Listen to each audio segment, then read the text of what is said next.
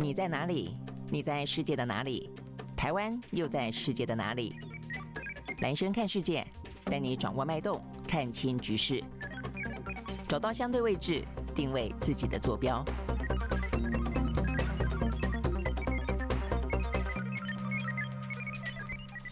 好，早安，欢迎收看今天的呢蓝轩看世界啊。那么在今天呢，从这个礼拜开始呢，我们会把这个时间呢稍微再往前调整一点点啊，来到十一点啊。所以我们大概进行的话，通常都是四十分钟到四十五分钟左右了啊。然后的话呢，呃，如果说呃在中午的左右呢，想要这个回看啊，这个收或者收听哦、啊，这样呃蓝轩看世界的朋友的话呢，也变得非常的完整啊，有一个时间。好，所以呢，希望呢这个观众跟听众朋友的话，持续来锁定呢蓝轩看。看世界，好，所以呢，今天这一个礼拜的开始啊，跟大家呢说声呃早安午安，OK，好，那在今天的话呢，一样的啊，这个先关心一下呢全球的疫情，呃，对台湾来说的话呢，当然现在就是呃有点到了两万左右的话呢，就没有办法再降下去了啊。那现在大家也比较值得注意的就是八月份到九月份啊，这个接下来应该可能会再一波的疫情起来。那全球的话呢，还是真的要值得关心的是日本跟韩国啦哦，所以呢，在这个周末期间的话呢。或许呢，我们都已经算是蛮放松的哦。除了天气很热之外的话呢，但是呢，想要出去走走啦，有一些旅游啦、聚餐啦等等哦，都是呢回复进行。但是呢，就日本跟韩国来说的话呢，这个疫情真的还是很严重哦。在过去呢，这个周末两天的话呢。呃，日本的话呢是十九万、十六万哦，大概呢，呃，礼拜六跟礼拜天，那死亡的人数呢都有两百多人哦，所以呢，这个日本的状况呢其实算是啊蛮严峻的。那韩国的话呢是十二万哦，这个在礼拜六的数字是十二万人，那这个在礼拜天的时候是十一万九千多人，它的死亡人数呢没有日本来的多哦，但是呢，这个相关的确诊人数的话呢也是越来越高。那今天的话呢，这通报的呃这些国家呢越来越这个稀稀疏疏了哦，所以呢，今天刚。才才呃最新的个数字出来的话呢，日本也没有通报，但是呢，南韩的话呢就有六万多人呢单日新增。好，那但是不论如何，这个全球目前看起来呢，疫情最严峻的地方的话呢，事实上呢是在日本、韩国。呃，其他国家的话呢，就算疫情起来，大概呃跟病毒共存，也都到了一个相安无事的状况了。但是日本跟韩国的话呢，比较严峻的原因在于说，他们对于医疗的。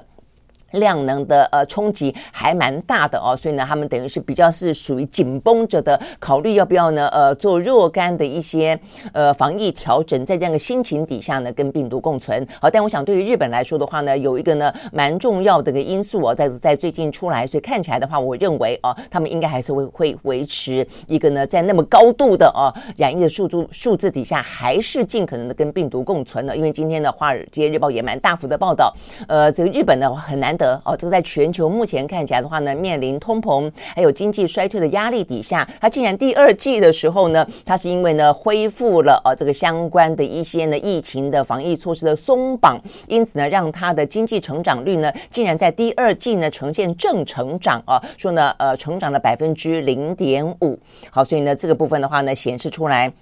在四月份到六月份啊，因为它对于防疫放松的关系，对于日本呢非常的低迷的啊，呃，这个经济实际上是有帮助的啊。我我想呢，所以呢，这个数字出来之后啊，这个对于呃，这个可能还本来还在讨论说呢，到底啊要这个呃这个疫情啊来的防疫重要，还是呢经济的复苏来的重要的话呢，应该又在经济复苏这个地方呢多加了一块呢砝码跟筹码了啊。OK，好，所以呢，这是我们讲到呢跟疫情有关的讯息。现在今天的提醒。大家，那对台湾来说的话呢，这一两天有在讨论的是长新冠了哦。那我想这个 Long COVID 大家应该都已经有这个。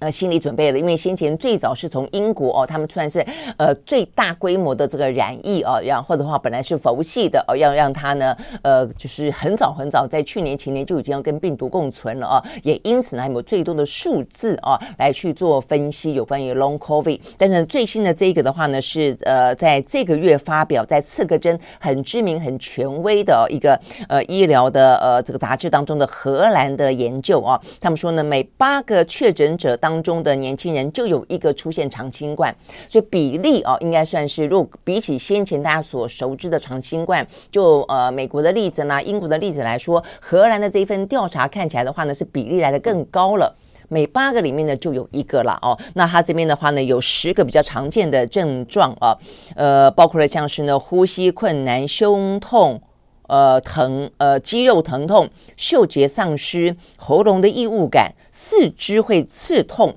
会觉得忽冷忽热哦，手脚沉重，觉得很疲倦哦，所以他反而比较没有像英国讲到的这个认知。跟注意力啊，跟这个所谓的脑雾，他们反而比较没有那么多。在荷兰的话呢，可能其他的有疲倦啦哦，但其他的啊，这个身体的状况可能会来得更加的明显。好，所以呢，针对这一份的话呢，事实上呢，台湾的这些公卫专家是有提醒的哦。他如果说依照目前看起来，如果长新冠呃比例呢越来越高的话呢，就台湾目前成年人的染疫已经来到了三百七十八万多人了。所以呢，我们大概说，如果八分之一就呃。有的话，会有 Long COVID 的话，那大概会有这个四十八万人会经历历呢 Long COVID 之苦哦。那通常 Long COVID 的话呢，会在呃疫情就是染疫结束之后的三到五个月之间呢，症状更严重哦。这是呢在荷兰这一次呢呃报告里面比较特别的地方哦。所以呢，等于是就小朋友来说，所谓的 Miss C 哦，事实上也是在染疫过后会有一些呃特殊的一些其他的相关呃这个呃器官啊、这个可能衰竭的状况。所以呢，也一直是这段时间医生特别提醒的。但现在显等于是等于是成年人也是一样啊。这个 Long COVID 出现的时间呢，事实上会呃会会拉长到可能三个月到五个月之后才出现啊。但是的话呢，比例事实上呢，感觉上是越来越高的。好，所以呢，这个部分呢要特别提醒大家了哦。所以医生这样就提醒，呃，染疫完不见得真的就有所谓的无敌星星哈，还可能会重复染疫，而且 Long COVID 的状况可能会延后出现啊。那所以呢，如果有任何的症状，就要想到可能是这件事情哦，我们刚刚讲到症状，就可能是这件事情，然后呢就要及时的去就医。OK，好，所以呢，就是呢，虽然我们大家已经很习惯了，感觉起来是跟病毒共处了一段时间了啊，但是呢，对自己的安全跟家人的安全，还是有一些事情要提醒大家的。好，所以呢，就是有关于疫情的部分。那接下来的话呢，一样看的就是欧美股市啊。这个欧美股市的话呢，在上个礼拜五呢，看起来表现是还不错啊，这个多半呢都是上涨的。我们先从美国开始看起。好，在美国呢，道琼工业指数呢上涨了四百二十四点三五点，收在三万三千七百六十一点零五点，涨幅是百分之一点二七。纳斯达克指数上涨呢两百六十七点二九点，收在一万三千零四十七点一九点，涨幅是百分之二点零九。S&P 五百呢上涨百分之一点七三，另外呢，费城半导体涨了百分之二点九九。好，所以呢，就是美国股市。那欧洲的话呢，三大指数呢，目前看起来也都是上扬啊。这个德国呢上涨了百分之零点七四，英国上涨百分之零点四七，法国呢小涨了百分之零点一四。好，所以呢，就是欧美股市上扬啊。那所以呢，到目前为止看起来的话呢，因为呢有一些跟通膨触顶啊这样的个消息呢，在上个礼拜五的这些经济数字，呃。美国的经济数字看得出来哦，所以呢，整个的市场相对来说呢是比较放松的，也对于呢这个升息的压迫感啊，似乎呢稍微的至少这一两天啊有点喘息一点。所以哦，在今天呢，接下来我们看到的台股呢，目前看起来呃这个开盘以来到现在为止啊，这个目前呢涨了是一百零七点八七点啊，这个成交量也有一千三百二十四点二五亿。OK，好，所以呢，看起来今天的啊这个股市的气氛呢是还蛮不错的。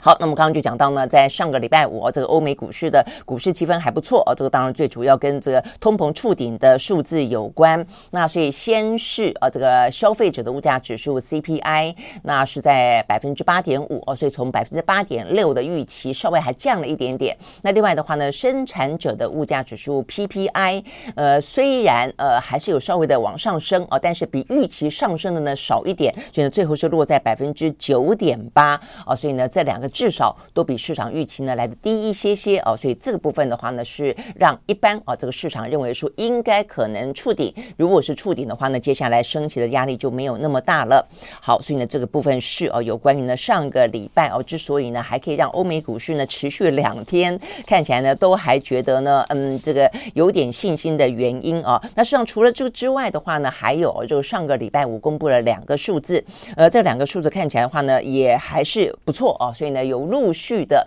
在 CPI 跟 PPI 啊，这个稍稍微的开始触顶往下降的时候呢，再给点啊这个信心跟力道。一个的话呢是美国七月份的进口物价指数啊，所以比起上个月来说的话呢，低啊这个低了百分之一点四。好，那所以呢这个低了百分之一点四的意思就是说呢。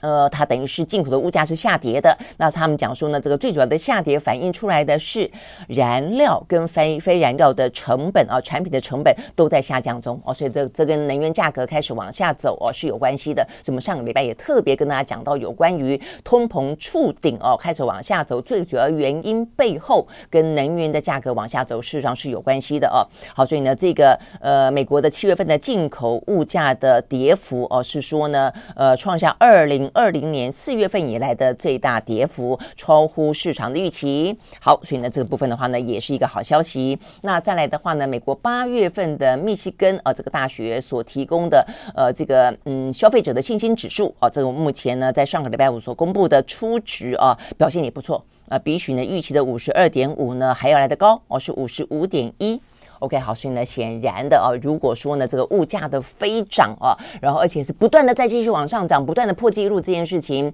呃，在过去上个礼拜啊的呃这个美国的一些数字显现出来，应该哦，呃，从各个方面看起来，除了就业市场目前看起来还是有点点险峻啦，啊就他的裁员的人数啦，呃，这个薪资的状况啦，啊，市场看起来还是有点紧张之外，啊，其他的数字确实透露了一点点的可以觉得乐观一些的呃气氛。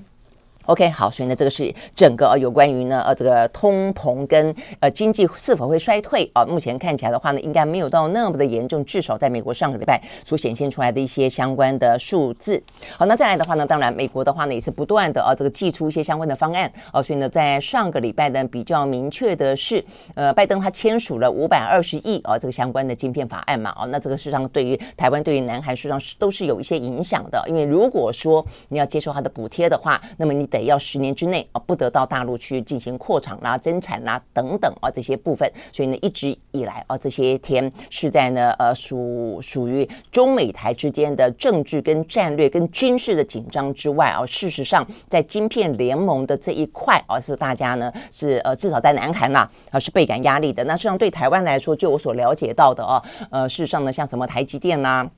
呃，这些呃，我们的呃这些呃半导体的厂商，某个程度来说，也倾向于不接受补贴，嗯。事实上，五百二十亿，坦白讲，就每一个这个厂来说，一点分一点，这真的不算多啦。哦。那而且，如果说你你呃争取到了它的补贴，你的代价是要在限缩你中国大陆的市场的话，这个市场可能不只是呃这个真正的消费市场，还包括整个的供应链都要限缩的话，事实上呢，其实对台积电来说，对很多半导体的厂商来说，呃，都是呃这个嗯有害无益的哦。所以呢，其实很多都倾向于说，呃，这个补贴，那你就补贴给这些。美国自己的企业吧，哦，我们呢大概就不呃，就是呃这个新领了哈，呃不去拿了，好，所以呢这是呃晶片。那但除了晶片之外的话呢，美国的国会哦，这个在上个礼拜呢还通过了，就在礼拜五的时候，众议院呢通过了另外一个更大笔的哦一个呃法案。那当当然，这个法案的话呢，还得要这个过关斩将，众议院呃众议院之后呢，得要参议院，然后再让白宫去签署了啊。但这个的话呢，是高达四千三百亿啊美金的规模，是通膨削减法案。哦，所以意思就是说要去想办法呢，呃，压抑通膨，想办法呢，来让让这个经济啊，这个不要受到太大的影响。那当中的话呢，投入的产业啊，呃，包括了像是呢医疗，包括了像是气候变迁跟能源洁净。好，所以呢，中间的话呢。因因为气候变迁，因为能源洁净，因为相关的绿能产业，哦，是他呢去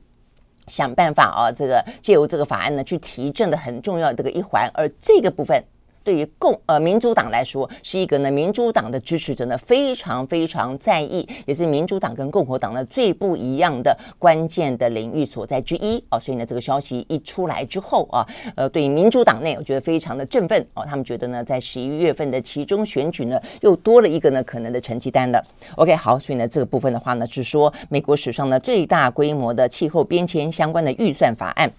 好，那这个部分的话呢，是美国哦，这看起来呢，拜登尽可能的想办法要救经济了啊，因为在过去这段时间，他的民调曾经经历过最低哦，那这个最低的话，就是因为通膨压力实在太大了，物价拼命的涨，那你一点都无能为力的感觉哦。那现在的话，看起来，呃，可能也跟军演转移转移点方向有有关啊，焦点有关。那另外的话呢，也就是呢，这个相关的预算啊。还包括呢，这个经济数字也呈现出来有一些比较呢可以松一口气的状况。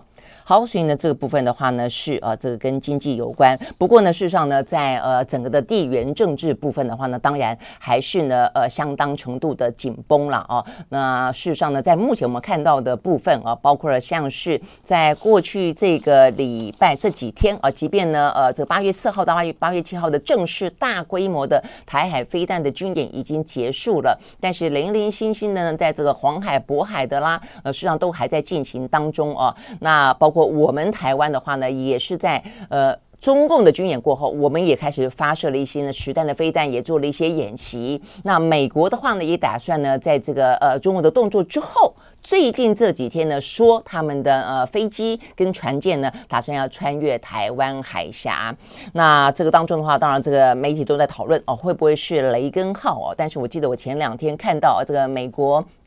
等于是哦，这五角大厦的消讯息，他们担心雷根号的话呢，呃，就从横须贺哦，日本这边下来，他们觉得这个部分好像有点太过的敏感紧，呃，敏感了一点哦，整个的航空母舰群，所以哦，未必是会透过雷根号来展现，他们不认为台湾海峡呢是你的内海哦。那呃，这部分显然的是在演习过后持续的呃外弛内张的一个气氛，意思就是说呢，其实借由上一次呢，呃，才过去。没多久的军演，其实呢，呃，这个中国大陆已经呃拿这个借口呢过了呃这个所谓的海峡中线，那这部分的话就就会变成经常过，经常过，把它当做呢呃给他照咖一样啊，就是让你觉得说呢这部分他认为啊这个。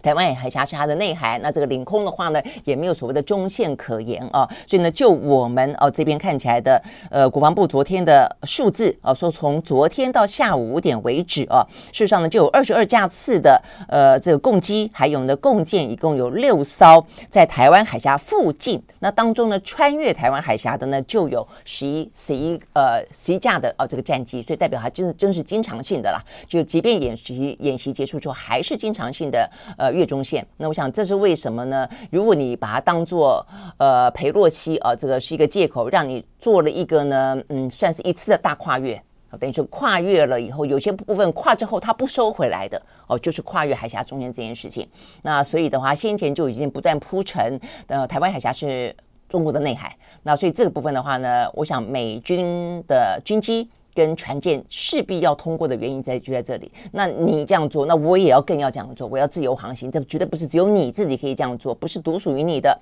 我想这个部分是呃，目前呢，这个双方还在角力当中的啦。哦，那所以呢，这个部分事实上也不只是。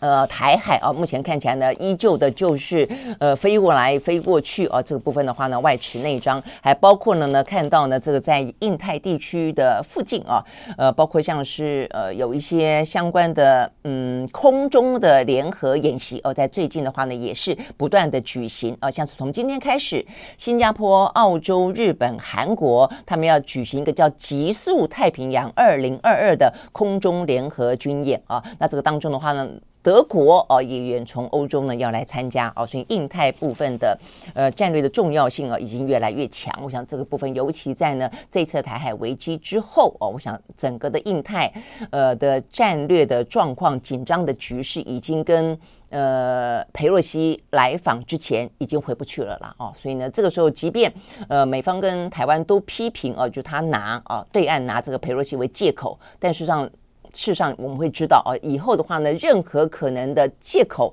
都可以成为呢，呃，共军不断的啊，这个对台湾的文攻武克哦，这个进更进一步的这些。我们必须要去注意到的事情了啊。OK，好，那这个除了这个部分在军事战略部分的话呢，有一些延续。呃，在美国的话呢，持续在外交上面的话呢，看起来是要继续挺台湾啊。所以呢，在昨天晚上有五个参众议员呢，诶，又到台湾来了五个哦。那这五个的话呢是跨党派的哦，有共和党，有民主党，而且呢是属于不同的委员会的哦，有这个军事委员会、外交委员会哦，跟这个税计预算委员会等等啊哦。OK，好，所以表达呢对于台湾的持续性的支持。那我想，OK，我想这个部分是呃可以可想而知的啦哦。那再来的话呢，就是呃这两天吧，如果大家有注意到的话，美方也释出讯讯息，那就是说呢，台美要进行一个二十一世纪呃贸易倡议呃 贸易倡议谈判。啊，这个听起来好像好伟大啊！这讲二十一世纪贸易好，但是的话呢，很简单讲，我们一直希望跟美国之间呢有所谓的贸易谈判，那就我们有签贸易协议啊，不管是这个 F F F D F T A 啦，呃，所谓的我们之间的一些自由贸易协定啊，哦都好。那但是的话呢，到现在还在倡议哦，所以呢，因为呃。军演的关系哦，他们打算呃表示说要跟美台美之间的关系要更紧密，但说了半天呢，更紧密就还是一个倡议啊。那呃，这个邓振中说，呃，这个台美贸易倡议的谈判。最终的目标是台美贸易协议可以签订，好，所以听起来又要拖很久了。我觉得这个听起来真的是有点，呃，嘴上春风哦，就是每次都在说哦，都说啊、我们要进一步，那都说的那个东西都是又新一个又新生一个新架构，那个新架构听起来都是很空泛，就是大家来谈一谈啊，谈一谈啊，谈一谈就谈架构。那架构完了以后，到底什么时候要塞实质的内容？等到下一次又有危机出来之后，又又忘记了，然后呢，危机过后又觉得要在。在这对我们好一点啊，所以我觉得这个实在是，呃，在台美的贸易部分的话，如果说对我们来说，我们已经谈过非常多次啊，如果说对台美来说，我们付出的这样子的一个呢，呃，军事战略当中作为呃可能的剑拔，作为可能的战场的代价，我们到底可以换来什么？连个。直接的贸易协议的签订都这么的蛮难哦，这个讲的真的是几百年了哦，这个历经国民党以及民进党期间哦，讲的更多哦，那感觉说好像机会机会更大，但事实上呢，距离都一样遥远哦。我觉得这个部分实在是蛮蛮糟糕的哦，也蛮讽刺的哦。所以呢，看这些。呃，讯息你会觉得啊，好像动作很多，这个眼花缭乱。呃，坦白讲，我觉得就这个军演到现在为止了啊，就是显然的，呃，习近平跟拜登两个人通电话，习近平有特别打过招呼，说不打算跟美国全面开战这件事情，呃，应该是整个军演之所以这样发展的一个很关键的一个因素。所以你会发现美军几乎都不动，那他就知道你应该不会怎么样啊，那除非擦擦枪走火，所以台湾呢也就不动哦，那所以大家就观察他的军演。会怎么样？然后之后的话呢，你动完我再动哦，所以等于是美呃中共啊这个军演完了，那台湾呢再来军演，然后呢美国呢再来军演，那呃这种感觉有点像是两边都要打架，他先出拳，然后呢我们就先挨个打，那之后的话呢呃等到危机过了，我们再回拳，呃不过当然了，我觉得这是一个降低啊这个军事冲突的一个方法。如果说知道他。战争不应该发生，而且也应该不会发生的话，那当然这是一个呃彼此之间的默契啊。那只是说，如果说状况是这样子的话，那我们怎么可以确知当状况不是演习，而是实战的时候？到底美方会怎么做啊？到底日方会怎么做？我想这是大家其实最关心的了哦。OK，好，所以呢，在这个事情过后啊，呃，台湾至少在自己可以做的部分啊，这个讨论最多连日来，我看呢，不管是啊这个呃哪一个政党哦，都比较倾向于都会呃认真。要检讨的都认为会是我们所谓的不对称战争。啊，所以呢，不对称战争里面呢讲到呃防空飞弹可能是未来我们呃这个在整个的军购采购当中的呃最需要去改变的重中之重，就是我们特别应该花更多的呃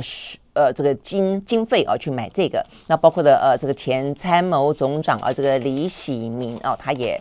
呃写了一本书哦，特别强调这个不对称建军，呃，到底呢关键在什么地方？那也包括呢，我们上个礼拜访问到张荣峰，他在这个所谓的呃，不管是暗制飞弹啊、防空飞弹啊这个之外，他也特别提到了所谓的智慧型的水雷。我想这些部分的话呢，就机动性强，那这个部分哦，就是看起来量体小哦，价格相对来说也比较低，但是。它的灵活度高，这个部分的话呢，应该是我们到目前为止啊，可能必须要去加强的。OK，好，所以呢，这个顺道提到的呢，在呃中美之间啊这样子的一个整个气氛底下，在军演过后呢，这个部分的话呢，最新的讯息，呃，不管在外交上的，不管在军事上的，不管在呃战略上的，那接下来我们就要讲在经济上的，经济某些呃部分也是一种战略啊。那对台湾来说，我们刚刚讲到了，呃，我们要开始继续谈二十一世纪的呃台美贸易。倡议谈判啊，那说呢，邓志东是说呢，年底前应该呃会进行，而且小有进展。呃，但是呢，对美国来说的话呢，显然的他可能会搁置有关于呢呃这个等于是呃，中美之间啊，这个关税豁免的这个部分。那另外的话呢，目前看起来它还加码了哦。这个在礼拜五的时候，美国的商务部宣布了，他们要加强对于先进半导体跟燃气涡轮引擎呃这些部分技术的出口管制哦，因为他们认为这些部分涉及到了很多像是什么氧化镓啦、呃钻石原料技术等等等啊，都是涉及到美国的国安啊、国家安全高度的这些技术的话呢，呃，是跟安全有关，所以呢。呃，要限制它的一些相关出口。好，所以呢，我想这些部分的话呢，显示出来在这一次啊，这个裴洛西啊，这个访台之后所衍生的军演啊，虽然彼此之间呢，呃，都降低了误判，但是整个战略紧绷的局势呢，确实是又向上升高了哦。好，那所以呢，在嗯美国的市场部分的话呢，股市哦也出现了另外一个呢，上个礼拜五，呃，五家中企宣布呢，他们要从美国的纽约证交所下市。好，那这个下市的五家的话。呢，分别是中国铝业、中呃上海石化、中国石油、中国石化，还有中国人寿，都是非常大的、蛮指标性的这个中国的公司。那他们呢集体公告，他们说呢，他们下市的最主要原因是股票交易量比较低。那问题是，为什么股票交易量会低呢？其实相当程度都还是跟美方掐住他们的咽喉有关了啊。尤其有一部分，就他们不断的讲到，就是。有关于他们要就这个审计的部分，有一些财务啦啊，这个审计要怎么做？那呃，这个美方的呃这个规定越来越严啊，所以呢，对于中方来说的话呢，呃，你好处当然可以说呢，这个洗钱可能无所遁遁形，可能就坏处来说的话呢，呃，对于呃这个中概股来说，它的整个的营运跟海外上市的动力哦，跟它可能可可能的成交获致的这些呃海外投资，可能都会变得受到影响的嘛，所以对他来说的话呢，干脆就下市了。好，那但他们强调，下市之后的话呢，股票仍然会在香港呢来进行交易。好，那所以呢，中美之间啊这样的一个。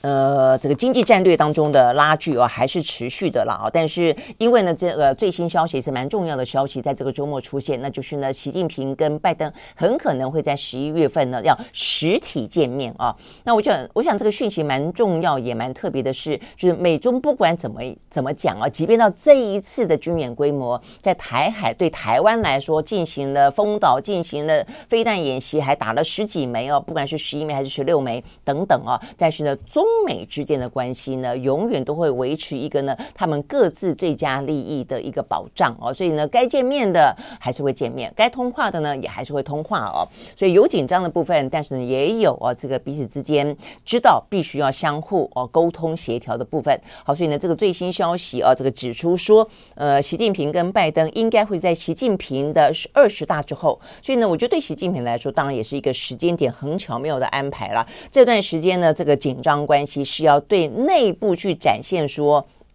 他哦，这个呃能够掌控全局，而且呢，他对绝对不会对啊这个美国低头，不会对他认为的哦这个呃台独的独谋或者呃外国势力啊这个介入呢台海来呃这个退让哦，所以他必须要很硬。但是如果等到二十大在秋天已经完成了，那他的这个任期第三任也已经呃非常稳当的进入了啊，那他也呃掌控了这个全局政治部分的话呢，相对稳定的时候呢，当然他就会跟拜登重新坐下来谈了哦。我觉得这个时间点的呃这个巧妙性在这个地方了哦。那目前的话呢是说可能会落在十一月十五号那个时候呢会有个 G20，然后开两天十五十六。那接下来的话呢会有呢也是在东南亚进行的是呃这个 APEC 啊这个亚太经经贸会议哦。那这个部分的话呢好像是十八十九，所以中间就是。几天了啊，所以有可能安排在 G20 的场外，也有可能安排在呢这个呃 APEC 的场外，呃，也可能在这个中间啊这个的呃缝隙当中哦。那但是不管，但是重点在于说呢，双方实质的见面，对于呢习近平开展了新的第三个任期这样的一个前瞻，以及对于。拜登十一月份，所以我觉得那个十一月份的时间啊，选得非常的巧妙啊。那如果说呢，这个先见了，两边先见了，显然的，习近平是打算送给拜登一个礼物的哦，让他呢在其中选举当中呢，民主党呢可以选的哦，看起来至少拜登也有一个呢管控中美啊这个危机的能力啊。所以我想这些部分的话呢，都是我们看到啊，在这个目前呃你一招我一招啊，这个你来我往期间，还是有些大的部分的话呢。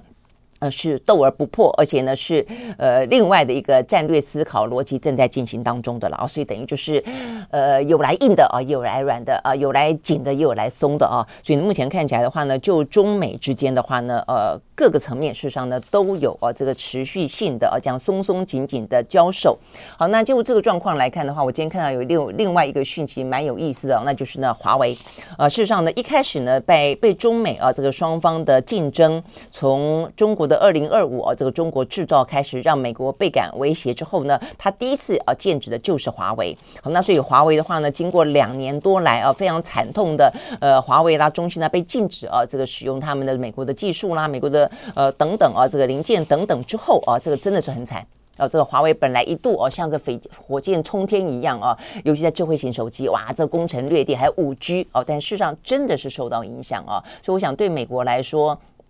当他真正感受到危机的时候，哦，是真的不会客气的。我也一直觉得，美国之所以可以维持呃这么大的全球最大的强权，呃，坦白讲，他的民主已经有点残破不堪了。他的关键点在于他非常有危机感哦，所以他一旦感觉到危机，马上的哦就会去该清除障碍的，该这个想办法啊，这个。呃，这个呃自立自强的，他就开始去做。先前是日本，现在是中国。那但华为终于呢，在两年过后哦，我看到这个这个今天的讯息讲到说呢，上半年的业绩报告说，他终于哦，在两年多来，在美国呢对他实施了出口的禁令制裁以来，第一次实施了营收的正成长。啊，所以呢，终于对华为来说呢，是是呃匍匐前进啊，呃，终于是有哦，这个就是没有当场啊，这个趴在那个地方，终于有抬头的时候了哦。那但是也看得到他过去这两年的重新布局啊，这个事实上也呃花了不少的心思啊，等于是智慧型手机它就是真的是挂了啊。那五 G 的话呢，目前看起来其实呢，欧洲很多国家其实也不太敢用了啊。那所以这个部分的话呢。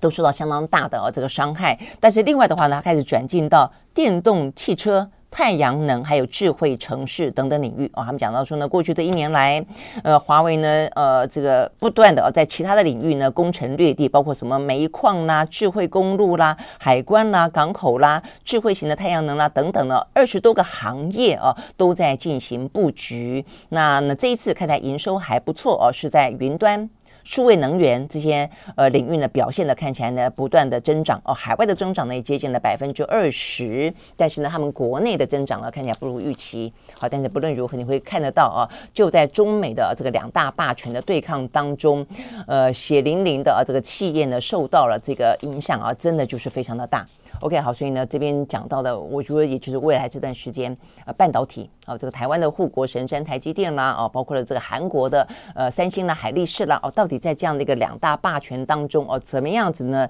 呃，步步为营啊，这个能够在夹缝当中呢求生存，尤其对台湾来说，持续维持一个呃领先的角角角色啊，我觉得是非常重要的，因为对美国来说，它其实。不在乎你台湾强不强，他只在乎你可不可以为他所用。当你不可以为他所用的时候，呃，接下来对台湾来说也还是会有很多的一些变数跟风险存在的啦。哦，OK，好，所以呢，这些是我们刚刚讲到的，从。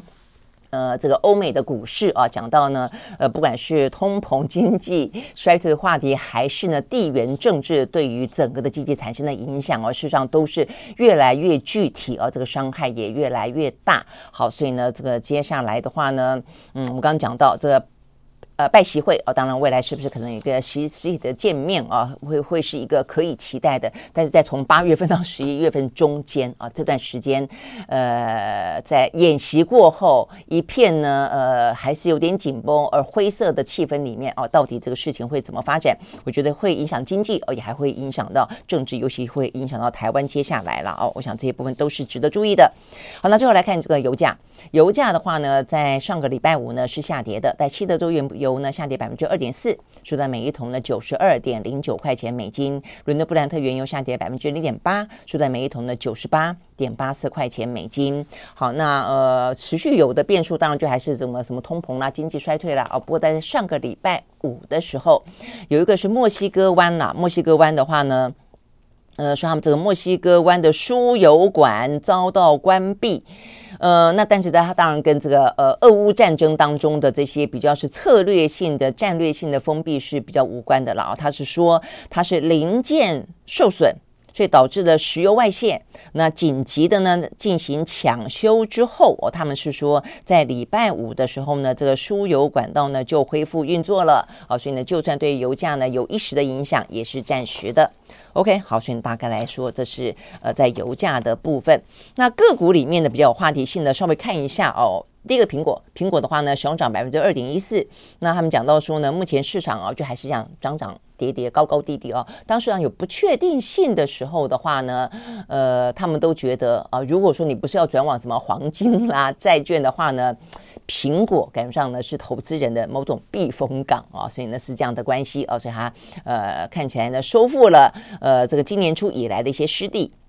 好，那另外的话呢，美国的一个健身器材的呃公司叫做 Peloton 哦，它涨了很多，它大涨了百分之十三点六，这个涨看起来呢，嗯，就有点不妙了啊。这就是说，它呃怎么样让它的股价上涨，让投资人觉得开心呢？第一个，它裁员，它大裁了七百八十个员工；再来，它涨价，它卖了很多的什么飞轮车啦、跑步机啦，通通调高价格。啊，所以呢，这部分它的呃公司看起来的股价的喷涨，事实上呢，对于员工、对消费者来说，都未必是好事。OK，好，但至少呢，大家觉得，哎，你有在啊这个做这些动作了啊，这个投资人跟股东当然是开心的了啊。好，那再来的话呢，就是有一些是下跌的啊，这个下跌的部分的话呢，就我们刚刚讲到，一个是中概股了，很明显。那再来的话呢，是美国的电动车的新创公司哦，这个 Rivian，然后他们的话呢下跌啊，就算有关于供应链的话题啦、成本上涨的话题啦，都还是啊，如果你不裁员、你不涨价的话，那么你只好。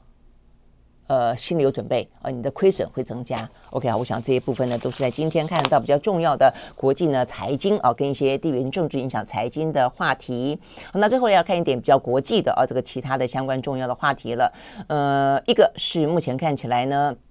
川普他的海湖庄园被搜索这件事情啊，这实在是有点夸张啊，这个川普。他呢，呃，离开了位置之后啊，不但呢，这个鼓励他的支持者呢，这个呃，攻进国会山庄啊，他还带走了机密资料，而且呢，说是极机密资料啊，所以呢，过去这个周末，如果你有注意到的话呢，呃，像 FBI 啊，可能就是因为他川普的支持者现在就是批评 FBI 嘛，政治迫害、司法追杀，那他们为了要证明他们去搜索海湖庄园是有他的证据的，他们就透露一点点消息，他们说呢，川普带走什么呢？带走核武的资料。跟核武有关的资料，那也跟法国的总统有关的资料，这就不知道在讲什么了啦哦。但是核武我想是一个相当机密的哦，所以呢，这部分显示出来，呃，这个川普这个总统啊，实在是蛮没有一个总统样的啊。我想对他来说，这些资讯可能他认为有利于呃他接下来的政治啊任何的这个利益吧啊。OK，好，所以呢这个部分的话。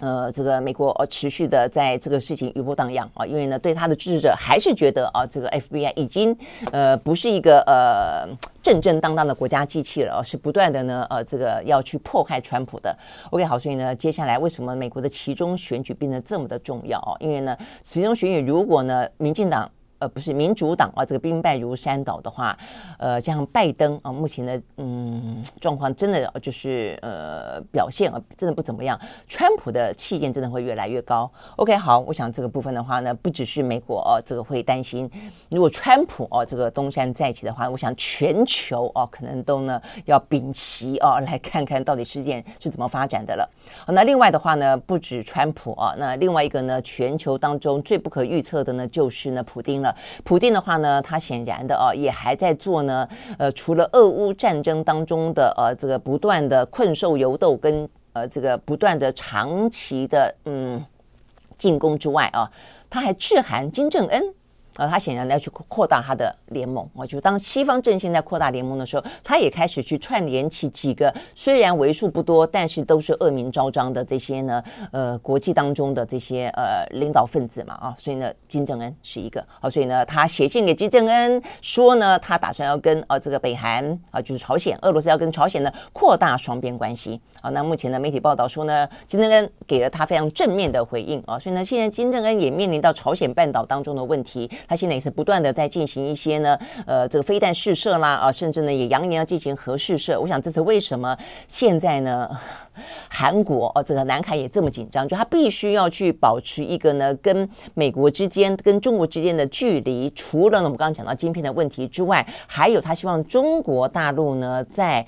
呃南北韩之间能够扮演一些角色。因为呢，中国对于朝鲜，习近平对于金正恩还是说得上话的哦。所以呢，这个局势呢，事实上坦白说就是这样的一个蛮复杂，而且牵一发而动全身的。好，所以看起来的话呢，普丁可不可能去串联？如果说未来的话呢，串成一个呢，俄罗是中国跟呃朝呃这个朝鲜，甚至再加上什么伊朗啊啊等等这样的一个阵线的话，我绝对不会是一个全球之福了哦。所以从这个角度去看他的话，呃，拜登跟习近平在十一月应该要见面，而且呢，如果他们能够见面的话，至少两大强权维持一个呢呃能够交流、能够互通哦这样子的一个。状况的话呢，避免全球真的啊，从过去的呃全球化，从过去是平的啊这样的一个世界，又重新回到呢壁垒分明哦，而且呢是呃到最后会每一个啊这个领域啊，从一开始的。军事势必到最后一定是政治、外交、经济等等啊，连生活可能都会壁垒分明。我想这绝对不会是呃这个地球公民的这样的一个时代之福了啊。OK，好，所以呢这个部分呢是讲到呢普丁跟金正恩之间啊这个最新的消息，在同一个时间的话呢，呃俄罗斯还是啊这个持续占领了这个呃波罗热这个核电厂。那现在的话呢，这个部分三不五时在过去这过去这几天，除了前几天比较大的一个是飞弹飞弹的袭击之外。其实三不五时都还是有一些攻击啊，所以呢，这部分真的是很、很、很让人家担忧哦。所以联合国哈，包括国际能源总署都希望把这个核电厂划为一个俄乌之间的非战区。就你再怎么样子再打，你想要再打第五个月、第六个月、第七个月，不要打这个核核电厂啊，因为到时候万一发生核爆，这非同小可啊。所以呢，目前看起来，呃，这个是乌克兰方面说啊，这个有关于。这个波罗热啊，这个扎波罗热核电厂灾难跟风险与日俱增。OK，好，所以呢，这是目前我们看得到的啊，这个相关的一些讯息。那另外的话呢，在中东地区啊，呃，最近看来也真的还不平静啊。这个什么，先是以色列啊，跟这个巴勒斯坦啊，这个之间的呃，这个飞弹啊，这个射来射去的话题。现在叙利亚啊，也说以色列呢对他们发动呢飞弹的攻击，造成了三三名的军人丧命啊。所以这个部分的话呢，事实上呢，呃，这个中东的局势看起来也有点不稳定啊。所以呢，呃，我们也看到，呃，其实。是习近平是有规划啊，这段时间要去造访中东的。拜登才到中东没多久啊，这个前脚才走啊，选会知道呢，现在每一个的地缘政治，呃，风险程度的高低当然有所不同了啊，但是每一个地方目前看起来的风险都在往上上升当中。OK，好，所以呢，这是我们今天看到比较重要的一些呢国际相关的消息哦，还有那个柬埔寨啦，我们那个柬埔寨，呃，不断的呢这个人口贩子啊，这个在国际新闻当中是受到关注的，但对台湾来说当然更关心啊。那所以呢，现在来说的话呢，今天比较好的消息是我们驻泰国啊这个的代表处说是呢，呃，接获了有十二个我们台湾人啊，这个被这些柬埔寨的啊这些呃这个人口贩运啊贩卖的公司送到了泰国。然后呢，但是被他们注意到了啊，所以呢，目前看起来有三个就是我们列在被害人啊的名单当中，所以我们已经跟泰国的检方啊这个达成了一些联系啊，那开始呢，希望能够成功的把他们救出来。那现在比较伤脑筋的地方在于说，虽然我们的外交部啊已经把这些国家啊，什么泰国、柬埔寨、越南、缅甸、寮国列为这个高风险区啊，没有没有泰没有越南，那我就有四个国家列为高风险区，就是这些治安部分啊。嗯，但是你还是没有办法阻止阻止他去嘛？那呃，问题我们大部分跟他们又不是真的邦交国，我想这是最麻烦的。你又没有办法去进行真正的呃救援，那你也没有办法要求进行引渡，那我们只能够有这个呃官员在机场举牌子叫大家不要去。我觉得这实在是有点嗯。太阳春了吧啊，太阳春了。那当然，对于国人来说，你一一定要提高警觉，这个我想已经不用说了啊。这个呃，以以这个诈骗去那边赚高薪为名啊，事实上呢，行诈骗贩卖人口为实啊，实在太。太太糟了啊！但是，呃，政府应该要想办法啊，就是在没有帮教状况底下，我想尽可能的啊，还是一样，呃，要要透过各个方方式了啊。我想呢，几百个啊，目前这个人数真的很多。呃，泰国这边讲说十二个，越南那边胡志明市来的消息两百二十二个。呃，对他们呃，就是有有接到民众求援哦、就是说曾经有这样的一个状况。OK，好，我想这个部分对台湾来说这几天是非常非常重要啊、也是呢对政府来说非常迫切必须要去化解的危机。OK，好，我们时间到了，我们明天同一同一时间再会，拜拜。